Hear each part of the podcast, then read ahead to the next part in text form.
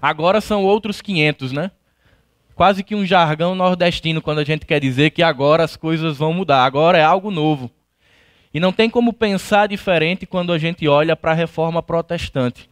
Há quem pense que a reforma começou em 1517 e parou no século XVI.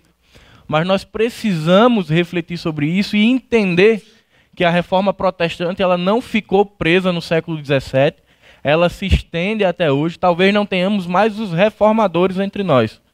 Hoje, os atores desse palco da reforma somos nós. Não temos mais Lutero, não temos mais Calvino, Zwinglio, esses homens já foram usados por Deus e já ficaram no passado. Portanto, nós temos que olhar para a reforma não com saudosismo, mas com vigor, vibrando e entendendo que aquelas ações do passado devem ressoar na igreja de hoje. Eu achei fantástico a proposta da mensagem que será ministrada pelo pastor Arthur no culto da tarde da noite, de como isso está concatenado com o que nós vamos falar nessa manhã. Uma igreja para um novo mundo, ela passa também por ter uma cosmovisão bíblica e entender que isso é um legado transcultural que chega até nós. E nós precisamos entender que não é fácil falar de cosmovisão. Muitas vezes nós não conhecemos esse termo, não sabemos em que, que ele implica, mas nós precisamos parar e olhar para o século XXI, a realidade da igreja hoje, do, do, da fé evangélica hoje, e nós vamos parar e olhar para a fé do século XVI, do contexto de Lutero, e a gente começa a perceber que talvez as coisas não tenham mudado tanto. O pano de fundo mudou, não estamos mais sobre o mesmo regime de governo. Hoje a gente está aqui cheio de tecnologia, um novo contexto, mas a gente vai percebendo que o ser humano vai se relacionando com o Senhor de uma forma muito parecida com o que se relacionava lá no século XVI. A forma como se olhava a vida e se olhava o Senhor não mudou tanto. A gente vê igrejas que hoje ainda vendem indulgências, que ainda vendem bênçãos espirituais. Vemos pessoas que entendem um relacionamento Senhor pautado em benefícios e ganhos. Eu dou, mas eu espero receber algo em troca. E a gente pode pensar o que é que isso tem a ver com cosmovisão, com a minha visão de mundo e de vida. Tem tudo a ver. Porque a igreja ela vai se portar no mundo e ela vai caminhar no mundo a partir de como ela enxerga esse mundo e de como ela enxerga Deus e a missão de Deus para esse mundo. Então, se a gente começa com uma visão errada de reino, se a gente começa com uma visão errada de posicionamento cristão na sociedade, é inevitável que a igreja também se posicione errado e se torne muitas vezes irrelevante. Mas a gente precisa entender que não é tão simples mudar uma cosmovisão, nem de um indivíduo, quanto mais de uma igreja. Mas a Bíblia ela vai nos dar alguns norteadores para que a gente possa estar tá fazendo isso. E muito mais do que conversando aqui intelectualmente, ah, vamos aqui tecer comentários sobre cosmovisão, sobre como que eu devo enxergar questões como aborto, como posicionamento político. Não, não é isso. A perspectiva não é teológica, nem muito menos conceitual, é prática. É como eu posso estar ajustando o meu olhar à Bíblia para que a partir dela eu possa enxergar esse mundo. O mundo que nós vivemos, irmãos, ele grita ele clama por um posicionamento cristão. Ele clama por princípios, por verdades. E as pessoas, quando estão aí fora, elas estão dentro de um relativismo. A gente tem tratado tanto na nossa igreja. É tudo muito plural, é tudo muito líquido, muito particular. É cada pessoa com a sua verdade, com o seu princípio, e cada um vive no mundo como acha que deve viver. Em resumo, não existe cosmovisão no mundo. Existem diversas cosmovisões. Mas e para nós que somos filhos de Deus? Isso tem diferença? Nós temos que ter uma cosmovisão? É importante que sim. E eu não estou falando de cosmovisão filosófica, teológica, eu estou falando da cosmovisão bíblica. Estou falando de termos a palavra de Deus como par de lentes que nos permite olhar o mundo. E é a partir disso que a gente vai estar olhando para o século XVI e pensando hoje no século XXI e percebendo quais os desdobramentos dessa reforma na igreja hoje e se de fato nós, como igreja, temos avançado, continuamos sendo reformadores ou se apenas nos sentamos nesse legado da reforma, é, regozijamos, celebramos e nada fazemos. Então é importante que a gente pare e pense. Imagine, eu, eu já estava aqui na igreja quando o pastor Marcelo pregou sobre Josué e sobre passar o bastão. A importância de passar o bastão para que a corrida do evangelho, a corrida do reino continue. E imagine que somos nós hoje quem estamos recebendo esse bastão da reforma. E para quem conhece, né, é, as corridas, aquelas corridas que são de quatro integrantes, que eles passam o bastão, quem recebe o bastão tem que continuar correndo. O sprint é o mesmo, a necessidade de correr é a mesma. E às vezes eu me pergunto: será que nós recebemos esse bastão da reforma? E se recebemos, temos corrido com esse bastão ou temos o colocado debaixo do braço e celebrado? Nossa, como foi importante, como os caras marcaram época. E é livro, é material, é uma série de coisas sobre eles, mas e nós? E a igreja hoje, e a igreja nesse novo mundo? Mas antes de tudo isso, a gente precisa entender o que é cosmovisão, do que é que nós estamos falando. Um dos primeiros homens a falar sobre isso foi o filósofo Immanuel Kant. E ele vai dizer que essa palavra do alemão significava concepção ou percepção de mundo. E é interessante como a perspectiva dele não serve para a igreja hoje. Porque para ele era só a forma de enxergar. E eu imagino que você pode ficar na, sentado na sua cadeira tecendo uma série de comentários, de posicionamentos e a história passando. Então Kant não serve para a igreja, porque ele tem uma cosmovisão que ela é inerte, ela é parada vendo a história passar.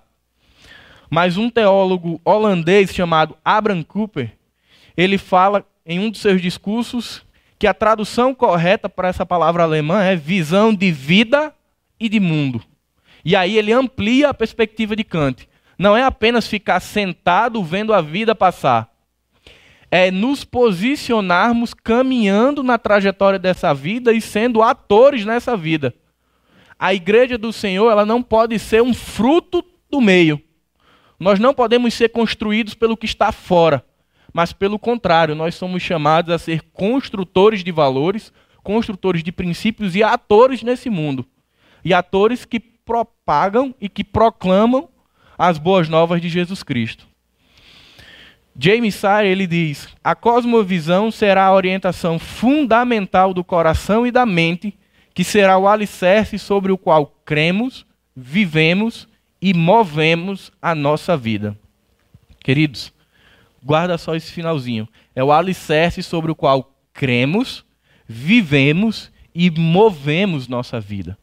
Definir a forma como nós vamos olhar esse mundo, como nós vamos olhar a nossa vida e como nós vamos olhar o nosso relacionamento com o Senhor é cosmovisão bíblica de forma prática. É olhar para esta palavra e fazê-la ser viva e eficaz na nossa vida. A palavra do Senhor, quando os reformadores propõem as cinco solas, a sola escritura, era muito mais do que apenas dizer, olha, agora nossa fé é pautada apenas na escritura. Eles estavam querendo falar de algo muito mais profundo, de uma conduta de vida pautada nas Escrituras. Então, todo o meu caminhar, seja para a direita ou esquerda, os meus posicionamentos, eles precisam ter um alicerce e um fundamento na palavra de Deus. E isso nos desafia. Porque nós temos estudantes de filosofia, de direito, de ciências humanas, da área tecnológica, e nós somos tendentes e desafiados muitas vezes, desafiados não, tentados a lançarmos mãos de toda essa carga teórica para nos posicionarmos. E aí a gente vê muito cristão que tem uma fala filosófica, que tem uma fala sociológica. Eu sou contra isso? Não. Mas a, o seu alicerce ele não pode ser Kant, ele não pode ser nenhum filósofo, ele precisa ser a escritura. Ele precisa ser a palavra. A lente dos seus olhos, a lente da sua mente, da minha mente, ela precisa ser a palavra de Deus. E isso nós não podemos barganhar e não podemos trocar, e não é possível fazer como eu faço com meus óculos, que eu tiro e escolho quando eu quero colocar. Ela precisa ser definitiva, ela precisa fazer parte da nossa vida, sete dias por semana, 24 horas por dia. O nosso olhar tem que ser um olhar assim como o de Cristo foi. E uma ilustração que eu gosto de pensar quando eu penso em cosmovisão é de que nossa cosmovisão deve ser como um ponteiro de um relógio, o qual está sempre em movimento, considerando uma nova realidade a cada segundo, contudo permanentemente ligado ao mesmo alicerce. Queridos, é notório e é sabido de todos nós que nós vivemos num mundo de transformações. Então, a forma como nós olhamos hoje, amanhã o cenário já é outro completamente diferente. As relações são diferentes, as ideologias de gênero são diferentes, elas se multiplicam, os posicionamentos políticos eles mudam, e nós estamos dentro desse contexto. Nós não vivemos como alienígenas, nós não vivemos fora da realidade. É, o pastor Arthur pregou, acho que há cerca de um mês e meio, falando sobre o eterno e o transitório e dizendo que nós estávamos no meio, entre o eterno e o transitório, vivendo uma vida que vai nos levar ao eterno, mas hoje nós estamos no transitório. E nós precisamos entender esse transitório e nos posicionarmos. Porém, a nossa forma de se posicionar não é transitória, ela tem que ser eterna. Ela tem que olhar para Jesus. Então é como um ponteiro de relógio mesmo. Ele vai passando e as cenas vão passando e o mundo vai se transformando e nós vamos sendo bombardeados por uma série de questões novas. Porém, o ponteiro ele está ligado ali numa origem. Ele vai se mexendo, cada segundo uma nova realidade, mas ele está fixo, preso a um mesmo lugar. Ele tem um alicerce. Então, o cristão ele tem que ser semelhante a esse ponteiro. Você vai se transformando, o mundo vai se transformando. Eu acho que quem mais sente isso é quem é pai e quem é mãe, porque vê uma, um contexto que foi criado e de repente olha para o filho e já é algo completamente diferente, olha para o neto é algo diferente. E eles têm que ir se adaptando, se moldando a isso para compreender essas pessoas, mas o alicerce tem que ser sempre a palavra de Deus. E os nossos reformadores, eles lutaram não apenas por questões doutrinárias, eles literalmente deram a tapa num combate à supremacia alienante da igreja de Roma. Perceba que Lutero, para quem assistiu o filme, ou para quem conhece a história de Lutero, ele não apenas publica as 95 teses, ele confronta também o imperador. Ele reúne uma série de príncipes e os chama a um posicionamento social. Perceba que ali ele está lutando contra um absolutismo papal, ele está lutando como uma forma de governo, sobre uma justiça social, e é aí onde a gente se aproxima muito. Nós estamos aqui ligados no reino, mas nós também estamos sendo chamados e, desafiados a atuarmos nesse cenário. Nesse cenário de relativismo de verdade, nesse cenário onde Deus não é não é o centro da vida das pessoas, onde tudo é líquido, onde tudo é descartável. Nós somos chamados a sermos diferentes. A como a palavra do Senhor diz, a sermos sal e luz nesse contexto. E é isso que a cosmovisão nos permite ter nos permite ter um par de lentes na nossa cabeça e fugirmos de dois extremos: o extremo do legalista e o extremo do licencioso. Vai ter aquela pessoa que tem uma cosmovisão tão fechada, tão moralista, que ela diz: Não, eu não vou me envolver com esse mundo porque eu sou santo, e esse mundo é cheio de pecado, e as universidades desviam os cristãos, e eu não vou me relacionar com pecador. E são moralistas e acham que podem viver algo diferente do que propõe o Evangelho. Estão lá no extremo da esquerda. Do outro lado, tem aqueles que acham que têm uma cosmovisão tão boa que vivem de uma forma tão parecida com o mundo que nem se percebe diferença entre eles e o mundo. São os licenciosos, são os neoliberais. É a galera da teologia aí liberal, ou dos que acham, ou dos desigrejados, como a gente tem visto um movimento muito forte no Brasil. E aí a nossa cosmovisão, ela deve nos levar para o legalismo ou para o licenciosismo? Para nenhum dos dois. Ela nos chama a ter uma vida equilibrada, sólida e pautada na palavra do Senhor. E a partir disso a gente se posiciona na cultura, a gente se posiciona na política, a gente tem um posicionamento na faculdade, na nossa família, mas sempre algo bíblico. Sempre algo que tem como fundamentação a palavra de Deus. E, queridos, tenho certeza Questões como essa impactam o mundo. Talvez eu e você não tenhamos a mesma oratória e o mesmo alcance que os reformadores tiveram. Mas certamente que se a gente tem uma perspectiva de vida bíblica, se a gente tem uma cosmovisão bíblica, o nosso contexto ele vai ser impactado porque ali é a palavra de Deus sendo mostrada ao mundo. Coríntios vai falar, né, que nós somos como carta viva escrita ao mundo. Então é importante nós pensarmos que tipo de mensagem está impregnada em nós para que o mundo leia. Esse mundo moderno, esse mundo de hoje, o que é que a igreja está escrevendo para que o mundo leia? Se nós estamos escrevendo qualquer coisa que não seja a palavra de Deus, as pessoas não estão vendo o evangelho. Por isso que é tão importante sermos cartas vivas com escritas bíblicas. com a palavra do Senhor escrita em nós, para que nós possamos mostrar o Evangelho a esse mundo. E aí o contexto onde você vai estar é o que menos importa, desde que o seu alicerce seja a palavra do Senhor.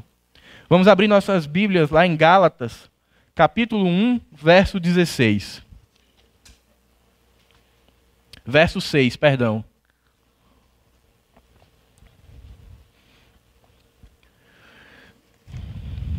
Gálatas, capítulo 1, verso 6. A palavra do Senhor diz: Admiro-me que vocês estejam abandonando tão rapidamente aquele que os chamou pela graça de Cristo para seguirem outro evangelho. O contexto de Gálatas ele vai acontecer ali entre 50 e 60 depois de Cristo e vai estar pautado na segunda, na terceira viagem missionária de Paulo. E o principal propósito dessa carta era combater as heresias e os ensinamentos judaicos. Aquela igreja que ora tinha sido ensinada no evangelho dos apóstolos, ensinados na graça de Cristo, agora ela estava sendo ameaçada e ensinada com verdades que eram diferentes do que eles tinham aprendido. E eu fico pensando o sofrimento de Paulo em imaginar, poxa, aquela igreja foi ensinada no caminho do Senhor e eu saí Vem ali uns novos homens, uns judeus, as pessoas gnósticas, e começam a colocar novas verdades e rapidamente se troca o evangelho por um novo evangelho. Se troca a visão de Deus agora pela visão de homens. E Paulo escreve aos Gálatas no capítulo 1 para dizer isso: olha, eu estou admirado como foi rápido. Não deu tempo nem de virar as costas, vocês já trocaram. Vocês já têm uma nova lente, vocês agora já têm um outro evangelho. E no continuamento do texto ele vai dizer: olha, ainda que desça do céu um anjo pregando um novo evangelho, não creiam, que seja anátema, que seja mentira. E Paulo vai ali rechaçando essas verdades e dizendo ao povo das igrejas da Galácia: olha, é só a escritura, é só o ensinamento apostólico que tem validade para a vida de vocês. Não abandonem. Então, nessa manhã nós vamos pensar em três questões sobre a nossa cosmovisão. Em que ela se alicerça, o que ela envolve e qual é o objetivo de termos uma cosmovisão. O primeiro ponto é que a cosmovisão bíblica necessita de um alicerce, e esse alicerce precisa ser sólido. A cosmovisão do cristão, a cosmovisão do crente, ela não pode ser líquida. A gente não está aqui é, pautado nos livros de Bauman. É amor líquido, sociedade líquida? Não. Estamos falando das escrituras. E falando das escrituras, ela é algo sólido, ela é inerrante. Ela não contém erros, ela é infalível. Então, a nossa cosmovisão, o primeiro ponto, ela precisa ser sólida. Ela precisa estar fincada na palavra do Senhor. Abrir mão da visão e compreensão correta do Evangelho significaria errar o alvo e, naturalmente, desviar-se da missão de Deus. Se eu perder de vista as verdades do Senhor, se eu perder de vista a missão que o Senhor tem para a sua igreja, é inevitável que eu erre o alvo. Se eu paro, ler livros é bom, é fantástico, mas tem muita gente, muitas igrejas que trocam a Bíblia por alguns métodos que deram certo lá nos Estados Unidos, por alguns livros que foram eficazes e abençoadores, e vão trocando e vão construindo novas realidades, e tem um alicerce que não é sólido. Tem um texto na palavra do Senhor que me deixa muito feliz quando eu paro para ler. É aquele que fala do construtor que constrói sobre a areia e constrói sobre a rocha. Às vezes pensamos que são dois locais distintos, né? Um está numa montanha de areia e um está num penhasco ou num rochedo. Não. Na verdade, muitas vezes o ambiente é o mesmo. O que o texto está falando é da profundidade do alicerce. Tem uns que fazem um alicerce só de 50 centímetros, fica no barro, na areia. Mas naquele contexto tinham aqueles que cavavam um metro e meio, dois, que passavam pela areia, encontravam o rochedo e se alicerçavam lá embaixo, nas rochas. Percebam, não são lugares diferentes, são profundidades distintas. Mesmo lugar, somos nós. Mesmo contexto, mesmo mundo. Alguns cristãos com uma cosmovisão sólida, com as raízes lá na profundidade da palavra do Senhor, e outros que têm as raízes superficiais, que ficam no evangelho, só na periferia muitas vezes são doutores, falam sobre calvinismo, sobre arminianismo, sensacionalismo, falam sobre uma série de coisas, mas não conseguem falar de um Deus que se tornou homem, que deu sua vida por eles para os salvar. não conseguem chegar ao cerne do Evangelho, mas são doutores do Facebook, emitem uma série de notas e de princípios e de opiniões, mas quando se trata de Evangelho puro e simples, não sai nada. É uma cosmovisão que não é bíblica. Fica só na capa e contra capa da Bíblia. Não consegue ter um, uma cosmovisão sólida. Não dão e não atribuem ao Evangelho o seu devido valor como sendo imutável, eterno e suficiente. Tem muita gente trocando a palavra do Senhor por outras verdades. E aí não tem uma cosmovisão bíblica. E é por isso que a gente, às vezes, quando abre o Facebook, meus irmãos, para quem olha, às vezes é um verdadeiro disparate o que tem gente escrevendo. Tem uma notícia e gente que às vezes a gente conhece, cristão, e escreve umas bobeiras, uns vacilos que a gente diz, Senhor, esse cara tirou isso de onde? Onde é que isso saiu da cabeça dele? Que foi de qualquer lugar, menos da palavra do Senhor. Por quê? Porque vão soltando opiniões, não sabe nem de onde tira, a cabeça vai fomentando ali e ela vai jogando e nós temos um papel nesse mundo, nós somos responsáveis por isso. Então, o nosso alicerce ele precisa ser sólido. Ele não pode ser em nós, nós não podemos ser egocêntricos, não pode ser na ciência, mas tem que ser teocêntrico. Tem que ser no Senhor, tem que ser a partir do Senhor. Tem um texto que muitas vezes a gente não entende a profundidade. Quer comamos, quer façamos, façamos tudo para a glória de Deus. Parafraseando, quer publiquemos, quer falemos, que façamos para a glória do Senhor. Então, se a gente vai fazer isso, se a gente vai atuar no mundo, irmão, para, reflete. Meu alicerce, isso que eu estou opinando no mundo, tem a Bíblia como fundamento? Tem sentido? A palavra do Senhor, ela me ampara. Se ela me ampara, bênção. Vai lá, se posiciona. Ah, a Bíblia não me dá margem para falar isso. Retém a língua, retém o dedinho, não publica, fica para você garanto que você vai, vai deixar de impactar negativamente. Porque o que tem de cristão aí criando polêmica desnecessária em torno de alguns temas não é brincadeira. Porque não tem uma cosmovisão bíblica. O segundo ponto para termos uma cosmovisão bíblica é entendermos que ela precisa ser universal. E aí os cânticos dessa manhã já remetem a essa universalidade, que é a graça de Cristo. Quando Paulo fala aos Gálatas, no decorrer do texto, ele vai lembrá-los que o que os alcançou não foi o mérito deles, mas foi a graça de Cristo. E se existe algo que é transcultural, que atinge a nós em Natal, aos irmãos do Recife, na Ásia, na Europa, na África, é a graça de Cristo. Ela não tem distinção cultural, não tem distinção ideológica, mas ela transforma a todos os quais ela atinge. Então a nossa cosmovisão tem que ser a graça. Eu não posso olhar para alguém e dizer, não tem jeito. Aquela pessoa ali eu vou desistir. Devemos nos lembrar que somos alvos da graça do Senhor, uma graça irresistível, que nos atingiu com tanta força que a gente não resiste ao Senhor e se entrega. Então, quando eu olho para esse mundo perdido, eu não posso dizer, eu vou viver no meu mundo, porque esse mundo não tem mais jeito. Pelo contrário, o mesmo amor e o mesmo poder que a graça se manifestou na minha vida e na sua vida, ele também é capaz de transformar este mundo, esta cidade. Vivemos num estado que já passou de dois mil mortos. Será que tem jeito? Será que a igreja tem algum papel nesse cenário? Ou temos que esperar os números fecharem mil, dois mil, vai lá na praia, enfim, com cruzes. Eu entendo o movimento, foi importante, chamou à sociedade, mas nós não, não podemos esperar 2 mil, 3 mil, nós precisamos nos posicionar. E aí não é um posicionamento crítico, é um posicionamento de compartilhar a graça. Porque ela é capaz de ir lá na comunidade do mosquito, onde eu não consigo ir, mas que se tiverem irmãos que entendem a sua missão, que entendem a missão de Deus, vão lá e vão mudar aquelas vidas e o nosso estado tem jeito sim. Esse mundo tem jeito sim.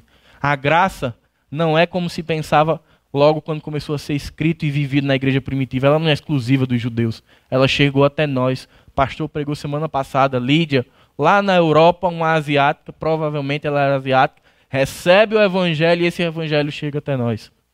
Então a nossa cosmovisão sobre essa realidade caída e podre, ela precisa ser com os olhos da graça. Eu não posso apenas ver e dizer, eu não vou me sujar. E aí eu acho fantástico um grupo vocal que tem no Rio de Janeiro, chamado Estratagema de Deus. São pastores que trabalham nas favelas. E uma das músicas eles dizem: Nós precisamos sujar os nossos pés, assim como sujaram para nos alcançar. Muitas vezes essa cosmovisão que não é bíblica diz: Não devo me assentar na roda dos escarnecedores, vou estar apenas com os meus irmãos. Poxa, e quem alcança esse mundo? Estão percebendo como a forma de olhar ela define a forma do caminhar. Se eu olho errado para a palavra do Senhor, eu caminho errado. Se a igreja não tem a lente da cosmovisão bíblica, ela não cumpre a missão do Senhor. Então, dois pontos. Essa cosmovisão precisa ser sólida, é o evangelho. Ela precisa ser universal, como a graça de Cristo, e ela precisa ser imutável, como o próprio Cristo. Nós precisamos entender a obra redentora de Jesus o que ela fez em nós e o que ela pode fazer através de nós. Nada mudou, irmãos. A reforma passou, teve o puritanismo, foram surgindo muitas igrejas, nós estamos aqui hoje, mas Cristo continua sendo o mesmo, que é capaz de salvar o perdido. Por mais que as igrejas tenham acrescentado ritos, tenham acrescentado valores financeiros, Cristo, que é o Senhor da igreja, ele não mudou. E é a partir da vida de Cristo que nós devemos caminhar.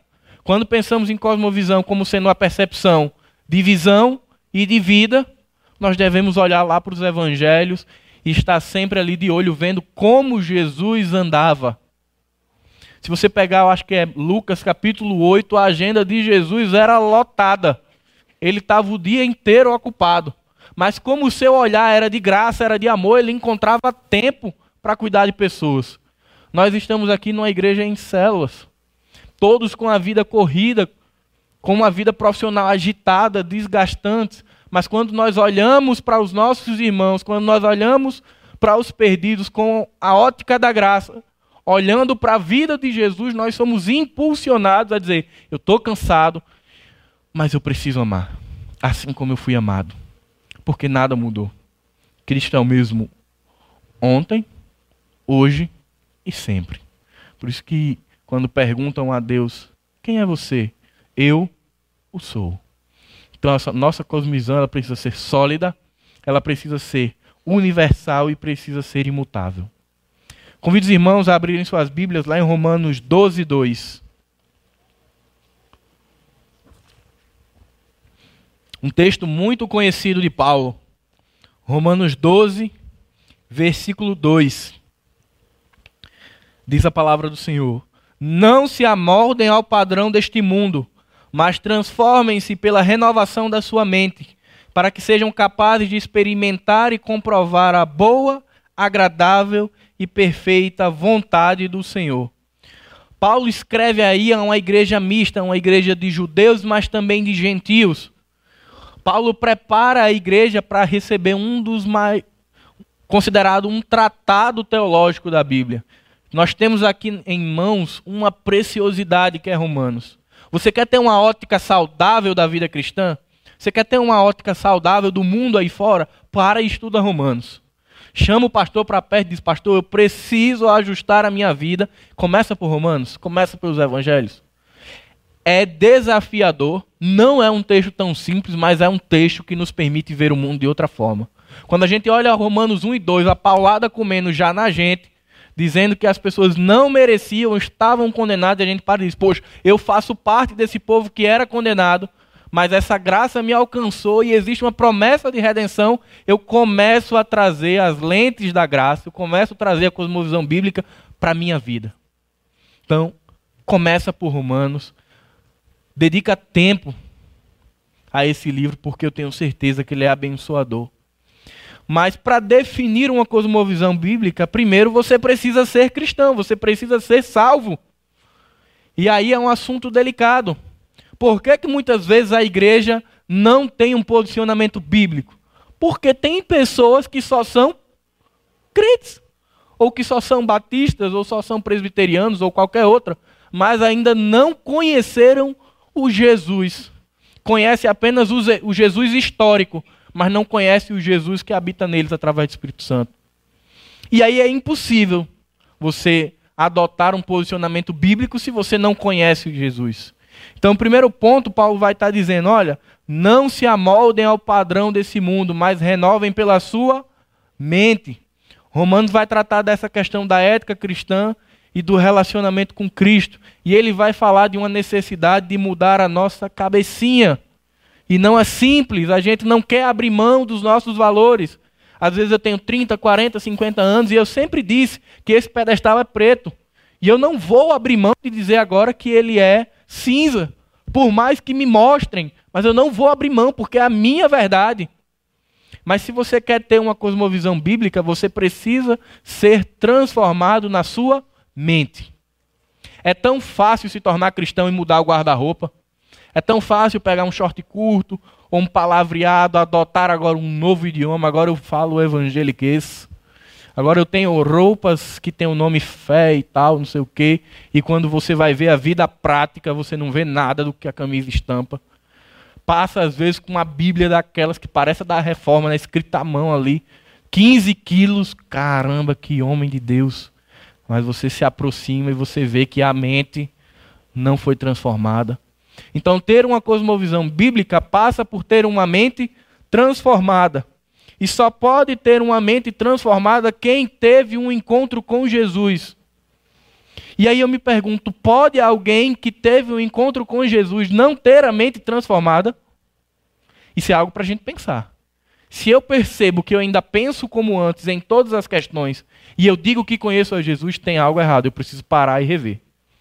A, completa, a, a, a transformação ela não vai ser da noite para o dia, nem total. O processo de santificação ele é diário. Algumas coisas vão mudando. A minha preocupação é quando nada muda. Somente o guarda-roupa, somente o palavreado, mas a, a vida prática e o pensamento não mudam. Queridos, tem algo errado. Talvez eu esteja só na igreja. Porque se eu conheci Jesus, é inevitável que eu seja transformado por ele. Porque ninguém jamais vai encontrar com Jesus e sair da mesma forma. Todos aqueles que encontraram Jesus saíram da morte para a vida.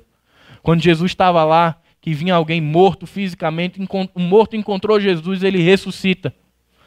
Nós que estávamos mortos nos nossos delitos e pecados, encontramos Jesus e nascemos de novo. Então a nossa mente não pode ser a mesma. A mente de Paulo Júnior não pode ser a mesma de antes. Se eu sou uma nova criatura, passa por uma nova mente, passa por algo que Paulo vai chamar de metanoia. É ser capaz de adaptar a nossa vida ao que pensa o Senhor. Vocês percebem como Jesus ele era equilibrado, ponderado nas suas falas, nos seus posicionamentos. Temos que olhar, temos que ter Jesus como modelo. E tentar sempre, poxa, esse Jesus, como o que ele faria se ele tivesse aqui eu como servo, como discípulo? Eu tenho que trilhar um caminho parecido com o de Jesus. Um segundo ponto para definir uma cosmovisão bíblica envolve a transformação da alma e do espírito. Ou seja, sermos revestidos por uma nova vida. Irmãos, quando a gente tem um encontro com Jesus, que a gente sai da morte para a vida, que saímos das trevas para a luz, isso é impactante para quem está do nosso lado. Tem pessoas que chegam a não ser mais reconhecidas. As pessoas olham e dizem: espera aí, o que é que aconteceu com essa pessoa agora tão diferente? Antes, quando tinha um assalto, ela dizia: tomara que morra, merece a morte. Né? Eu, eu faço isso, não sei se os irmãos já fizeram. Né? Eu digo: Senhor, muda minha mente. Quando eu vejo um estupro, por exemplo, paz, era bom que botasse na cadeia e ele recebesse o prêmio. Mas eu paro e penso: poxa, será que Jesus é isso que ele quer? Ou será que o meu papel não era dizer Tomara que a graça do Senhor alcance esse cara. Mas o meu coração, cheio de pecado, ele diz: Tomara que ele morra. Mas eu preciso ser confrontado. Eu preciso olhar para a Bíblia e dizer: Não é isso. A proposta de redenção da Bíblia não é essa. Nós somos agentes de reconciliação, transformação. Poxa, eu não posso aceitar. É por isso que Paulo diz: não se amoldem a este padrão. Irmãos, nós somos desafiados a termos uma cabeça, a termos a nossa vida diferente do que está aí fora. Se todo mundo deseja a morte daquele cara, eu preciso desejar a vida dele, a vida eterna. Eu preciso desejar que o Senhor o alcance. A minha mente precisa ser diferente, ela precisa brilhar Jesus Cristo. Isso só é possível quando a gente alinha a nossa mente, alinha a nossa vida com a palavra do Senhor. Não dá para viver a passos à frente da Bíblia, ela tem que andar do nosso lado. A nossa vida ela tem que ser pautada. Salmo 119, 105. Lâmpada para os meus pés é a tua palavra. A ideia é de que ela vai na frente, iluminando, clareando, e os meus passos vão indo a partir de onde essa luz chamada Evangelho nos, nos leva. Eu não posso deixar o Evangelho atrás e eu sigo o meu caminho e uso o Evangelho como amuleto. Não! A proposta é de tê-lo à frente, guiando os nossos passos. Um autor chamado Phillips, ele traduz: Não permitam que o mundo à sua volta obrigue que vocês se moldem a ele, mas deixem que Deus molde os seus pensamentos interiores. Eu também não posso aceitar apenas mudar verbalmente, porque eu não quero que o meu líder de célula, porque eu não quero que o meu pastor descubra o que está no meu coração. Eu desejo a morte, mas eu digo, não, que o Senhor restaure essa vida. Mas no íntimo eu estou dizendo, tomara que morra. Eu não posso aceitar viver com essa dualidade que nos gera uma capa. Um cristão que é muito belo por fora e muito sujo por dentro. Como Jesus dizia, né? Sepulcro caiado. Eu não posso aceitar isso. Eu preciso ser confrontado pela palavra, eu preciso trazer uma visão bíblica para a minha vida, para que eu tenha os meus pensamentos interiores, do íntimo do meu coração, transformados também pela palavra do Senhor.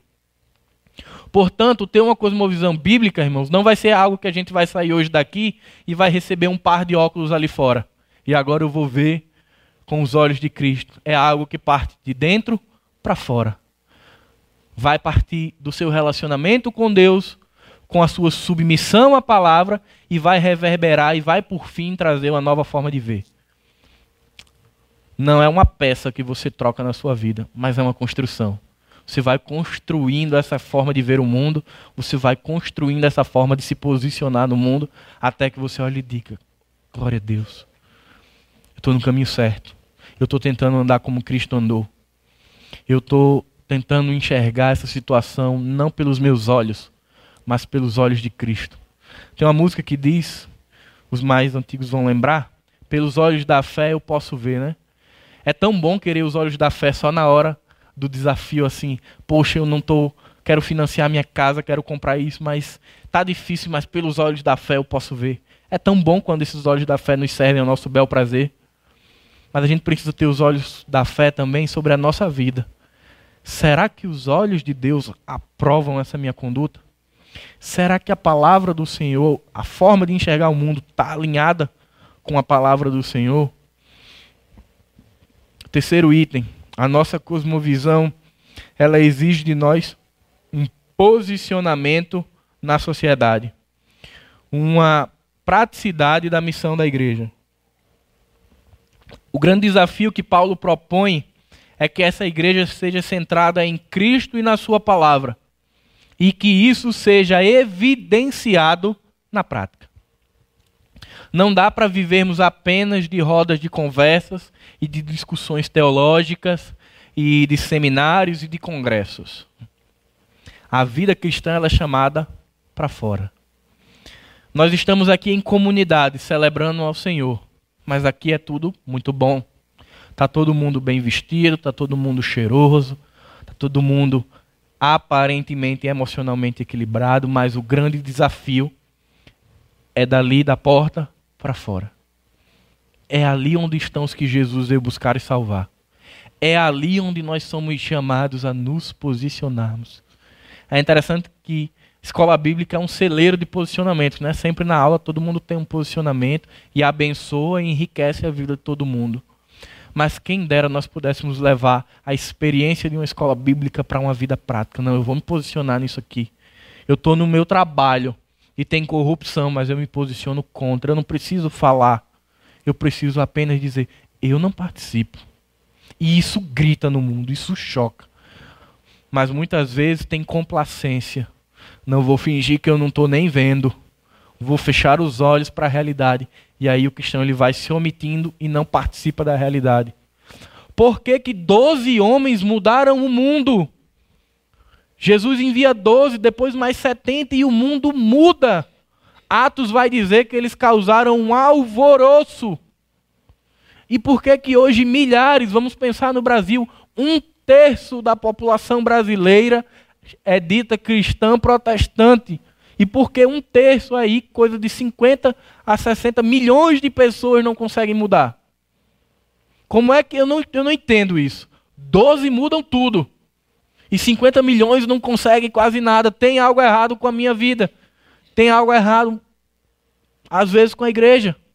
A igreja está precisando se posicionar, dar a cara a tapa. Ah, mas eu não quero ser o chato. Não, não se trata disso.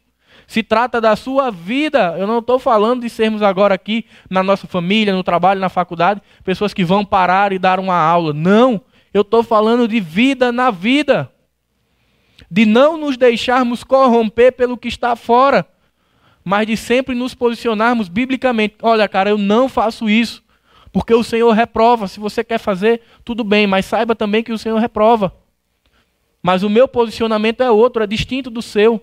E às vezes eu, eu não sei os irmãos, fico no comodismo do silêncio. Mas uma cosmovisão bíblica, ela nos chama a nos posicionarmos. Já pensou se Lutero tivesse aceitado calado?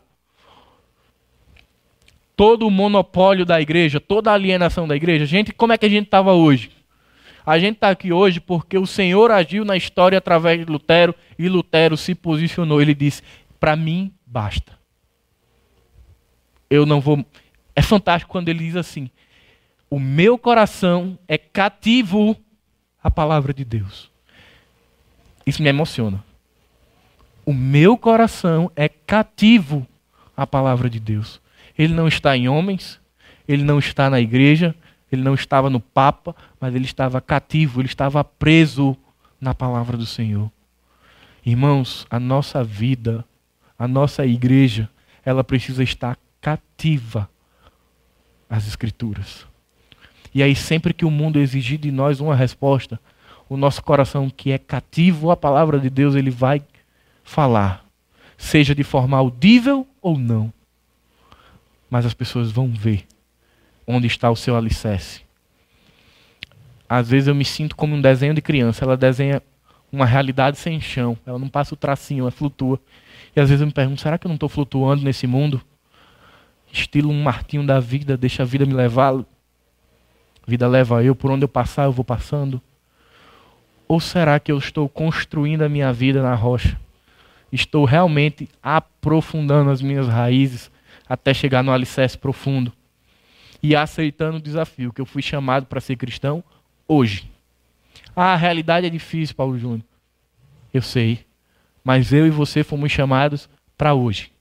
Tem aqueles que o Senhor vai chamar para amanhã. E houve aqueles que o Senhor chamou no passado. Mas hoje é onde nós precisamos agir. Para que lá na frente homens e mulheres digam: caramba, eu trago um legado que começou na reforma e que 500 anos depois a igreja continuava carregando. A igreja não parou de reformar.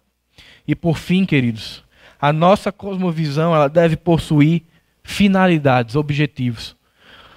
Não é uma mera definição intelectual, mas é uma definição prática que precisa nos levar a de hoje em diante, pelo menos exercitarmos volta para as escrituras, volta para as escrituras. Não é essa a proposta da sola escritura? um retorno à palavra? Não é essa a proposta da reforma? Retornar à palavra? Então, sempre que a gente estiver caminhando, irmãos, se percebermos que estamos desviando um pouquinho da palavra, preciso voltar, preciso voltar. Na história de Lutero, quando ele decide ser padre, ele está fugindo de uma tempestade e ele vai pedindo socorro, socorro, socorro. Se o Senhor me livrar, eu me tornarei padre, eu me tornarei padre. E ali o que levava Lutero a buscar a Deus era o medo mas depois ele descobre que ele podia buscar ao Senhor por amor. Ele dizia: Eu quero um Deus de amor e de graça. E quando ele conhece esse Deus de amor e de graça, ele não volta mais por medo, ele volta por amor. E assim deve ser a nossa vida, a nossa cosmovisão. A gente tem que voltar à palavra por amor a ela. Porque nós desejamos, nós ansiamos estar na, na palavra do Senhor. Assim como os salmistas diz que os animais têm sede nós devemos ter a mesma sede da palavra e da justiça do Senhor. E, portanto, se nós temos uma cosmovisão bíblica, ela deve nos aproximar de Cristo. E deve servir de parâmetro constante para avaliarmos os nossos pensamentos e ações e vermos se ela condiz ou não. Se eu estou olhando com os olhos da graça, com os olhos da fé, com os olhos da Bíblia, isso tem que me aproximar do Senhor Jesus. Quanto mais refinada é a nossa cosmovisão, mais próximo do Senhor eu estou, porque eu estou olhando a partir dele. A minha lente de contato é a palavra e eu enxergo esse mundo e eu enxergo o Senhor da forma como ele deseja. Então, uma cosmovisão bíblica, de forma prática, nos aproxima de Cristo, nos faz entender nossa condição de servo e a dele de Senhor. Nós não impomos nada ao Senhor, nós não o colocamos no canto da parede, mas nós somos servos. Assim como Marcos diz, que Jesus é o modelo de servo, ele veio para servir, assim somos nós. A nossa cosmovisão, ela vai permitindo que a gente vá entendendo o nosso papel com o Senhor, o nosso papel na igreja e o nosso papel na sociedade. Então precisamos estar dispostos a isso, a sermos condizentes com a palavra do Senhor. Não dá mais para aceitar igrejas que estão tá aí fora, muitas vezes, de pessoas que têm um discurso que fala de A, mas uma vida que fala de B. Cosmovisão bíblica promove alinhamento com o Senhor, aproximação. Ter uma cosmovisão bíblica nos aproxima da igreja. Me faz olhar para o meu irmão e dizer: Poxa, eu penso diferente de você, Patrícia. Talvez eu discorde quanto a isso aqui. Mas qual é o seu objetivo? É glorificar o nome do Senhor, é alcançar vidas? Então a gente sai desse ponto de confusão e volta. Quer que eu dê um exemplo bem claro? Você é arminiano ou calvinista? Eu sou arminiano. E o calvinista diz: Me mostra um texto na Bíblia. Aí começa. Tá, tá, tá, tá, tá, tá, tá, tá. Passam dois dias ali e ninguém ouviu de Jesus. Ficam ali na periferia, coisas que não vão mudar a eternidade. Então, quando a gente bota a lente da cosmovisão, a gente diz: Homem, quer saber de uma coisa? Calvinismo ou arminianismo, besteira. Você quer alcançar pessoas? Quero. Eu também. Vamos junto? Ah, eu acho que o louvor deveria ser mais móvel. Ah, não, eu acho que não deveria bater palma. Gente, vamos numa praça então? Vamos lá louvar junto com as pessoas que não conhecem a Jesus, mostrar a eles o como nós louvamos ao Senhor? Ah, mas eu vou me mexer. E você? Não, sem problema, vamos dois juntos. Percebam como olhar a partir da Bíblia, ela retira uma série de problemas da igreja e aproxima em prol de um bem comum, que é a missão de Deus na igreja. Se a gente tiver cheio de cosmovisões na igreja, é uma galera querendo ir para a direita, outro para a esquerda, os pastores querendo puxar, e ainda tem os que estão em cima, só passeando. Tipo uma carroça. Tem quem puxa, tem quem fica em cima e quem fica atrás. E a igreja do Senhor precisa ter todos à frente, todos puxando, avante, avante, avante. Eu gosto do texto que diz: As portas do inferno não prevalecerão contra a igreja. Certo dia alguém disse: É fantástico como o Senhor nos protege e não deixa a porta ser rompida. Eu disse: Não é isso. A ideia do texto não é de uma igreja dentro de quatro paredes, com Satanás atacando e ela se segurando. Não. A ideia é de uma igreja unida atacando a realidade do inferno e saqueando, tirando pessoas da morte para a vida. É a gente apertando ali, rompendo e resgatando. Não é uma igreja amedrontada dentro do templo. É uma igreja confiante, corajosa, bíblica, atuando no mundo. Então, ter uma cosmovisão bíblica me aproxima de Cristo, me aproxima da igreja e, por fim, me aproxima da sociedade e da cultura. Eu não vou ser um cristão alienado. A gente está tendo aqui uma série de mensagens no Café com Bíblia que tem falado muito sobre cultura e pós-modernidade mas não no sentido de que isso é uma realidade que nos pertence, mas pelo contrário, é algo que nós estamos nela e que nós devemos produzir. Eu vou estar sensível ao que se produz aí fora, de teatro, de cinema, de música, e eu vou estar olhando e pensando é, intencionalmente, poxa, como que eu posso usar isso a favor do reino de Deus?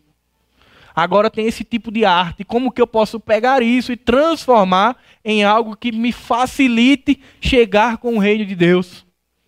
Quando teve aquela tragédia de Mariana, que a barreira se rompeu, muitas pessoas foram alcançadas, incrivelmente, pasmem, porque cristãos aproveitaram aquela circunstância para falar de Jesus. O contexto parecia inapropriado, mas elas conseguiram transformar e falar de Jesus e pessoas foram salvas. Então, quando eu tenho a cosmovisão bíblica, eu vou olhando esse mar de produções que tem aí fora e vou dizendo, eu vou por aqui. Eu vou passando pela prova, né? Dando glória a Deus. E vou, vou acabar chegando na vida de pessoas e alcançando elas. É isso que a cosmovisão bíblica vai trazer na nossa vida. E aí a gente vai poder parar e pensar. Seria fantástico se todos pudessem acompanhar a mensagem da tarde e da noite e entender que nós somos uma igreja para o mundo de hoje. E aí, eu tenho uma cosmovisão que permite ser um cristão do século 21 ou eu tenho uma cosmovisão que me deixa longe das pessoas? O mundo está aí, queridos, clamando pela nossa presença. O cristão ele não é figurante na sociedade. Ele não pode ser figurante. Ele precisa ser protagonista. Eu não estou falando aqui de glórias e holofotes. Eu estou falando de ações. Nós somos chamados a agir neste mundo. Nós não podemos ser figurantes ali no canto, imperceptíveis. Somos chamados a ser sal e a ser luz. E algo que o pastor Marcelo sempre diz é que nós precisamos ter luz na mente e fogo no coração. Que a palavra do Senhor possa ter nos edificado nessa manhã.